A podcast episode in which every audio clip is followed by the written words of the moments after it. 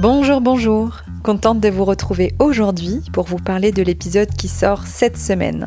Mercredi, avec Martin Barillon, kinésithérapeute du sport, on parle des bobos fréquents des coureurs et coureuses, et notamment de la périostite.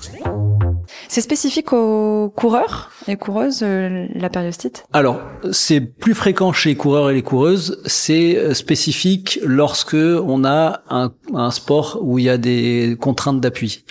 Ça peut être de la course à pied, ça peut être du trail, mais ça peut être chez les footballeurs, ça peut être chez les rugbyman, euh, ça peut être beaucoup plus aussi sur les sports de parquet, handball, basketball, où on va avoir des impacts et ces impacts vont entraîner des contraintes mécaniques au niveau du périoste. Donc le périoste, c'est la structure qui recouvre l'os en périphérie.